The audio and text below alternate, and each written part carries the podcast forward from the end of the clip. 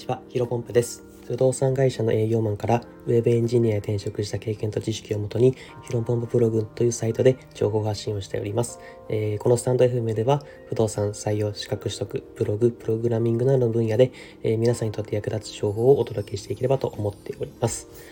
本日ですね、本日は、えー、と Twitter のフォロワーを1000人にする、えーたった一つの方法というテーマでお話ししていきます。えーその前に簡単に自己紹介させていただきます。えっ、と、僕はですね、Twitter を、まあ、約始めてから約3ヶ月半ぐらいで、えーフォロワー1000人をあの達成させることができました。で、もちろん、あの、もともと別の SNS で、あの、発信活動とか行うこと、行ったことありませんでしたので、まあ、影響力はゼロの状態で、あの、スタートしているんじゃない、しています。まあ、プライベートでなんか、旅行どこどこ行ったとか、ご飯どこどこ行ったみたいな学生の時からやってるものはありますけど、まあ、それはもう300人で、実際に、あの、新しくですね、この、今回の情報発信でツイッター始めて一切一人も多分リアルな友達はいないので、まあ、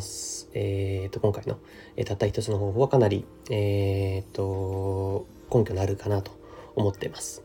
でも早速結論をお伝えするとですね、えーそのたった一つの方法なんですが、ズバリ、え実績を作ってその実績を発信する。これですね。これがたった一つの方法かなと思います。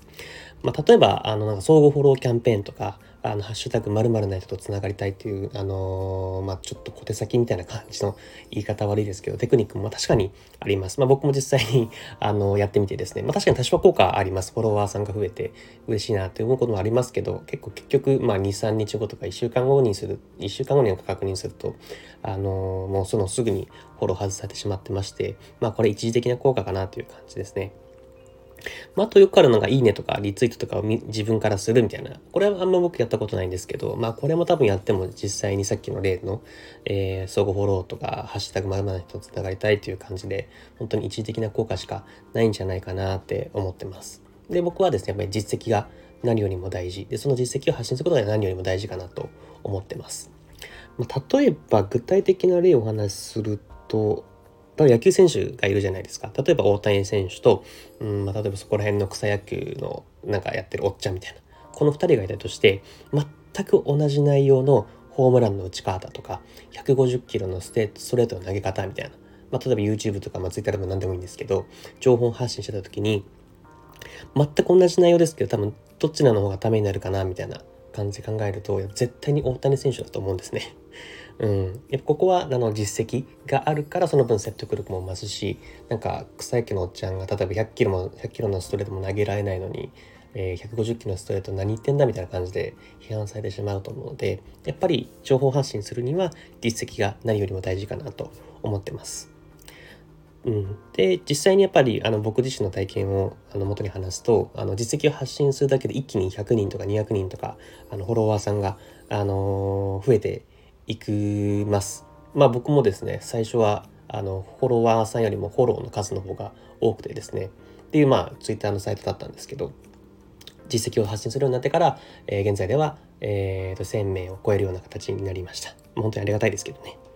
で具体的に僕の実績何を発信したかっていうとですね先ほど調べたらえっ、とですね Google アドレンスまあブログやってる方だったらあのご存知だと思うんですけど Google アドレンス、まあ、受かったとか Google アドレンス初収益出たみたいな感じでもう合計500いいねぐらいですね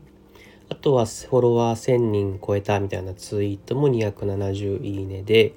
あとは、えーブログの問い合わせページから企業案件いただいたことがあるんですけど、その旨を発信したら、その 1, 1ツイートだけで424いいねですね。あと一番多かったのはですね、僕の中でブログの収益が75日で1万円超えたんですけど、えーそのもの、その旨、ツイート関連、えーいろんなところで合計多分1000いいねぐらいはただくことができましたね。でですね、やっぱここはやっぱ実績できるまでやっぱコツコツと継続するしかないかなと思ってますね。実際にそのさっき言った3ヶ月半で僕ツイッターのフォロワーさんを1000人達成することできましたけど多分達成できたのって残りのその3ヶ月半ぐらいやってて2ヶ月半とか3ヶ月目ぐらいで、えー、と超えることができたのでやっぱりここまではコツコツとあの我慢をして継続することが大事かなと思ってます。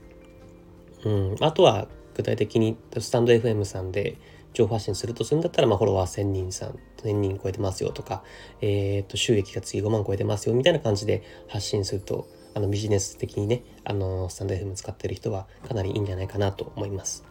でたまにですねここまでお話しすると、まあ、私なんて実績何もないからあの発信なんてできないよみたいな感じであの弱気な発言される方もいると思うんですけど僕ももちろんそれはねさっき言ったように実績なんて何もなかったですからあの何でもいいんですよね。例えば僕最初使ってた実績だと、まあ、不動産会社で勤続5年勤めてたんで勤続年数5年、まあ、実務経験5年みたいな。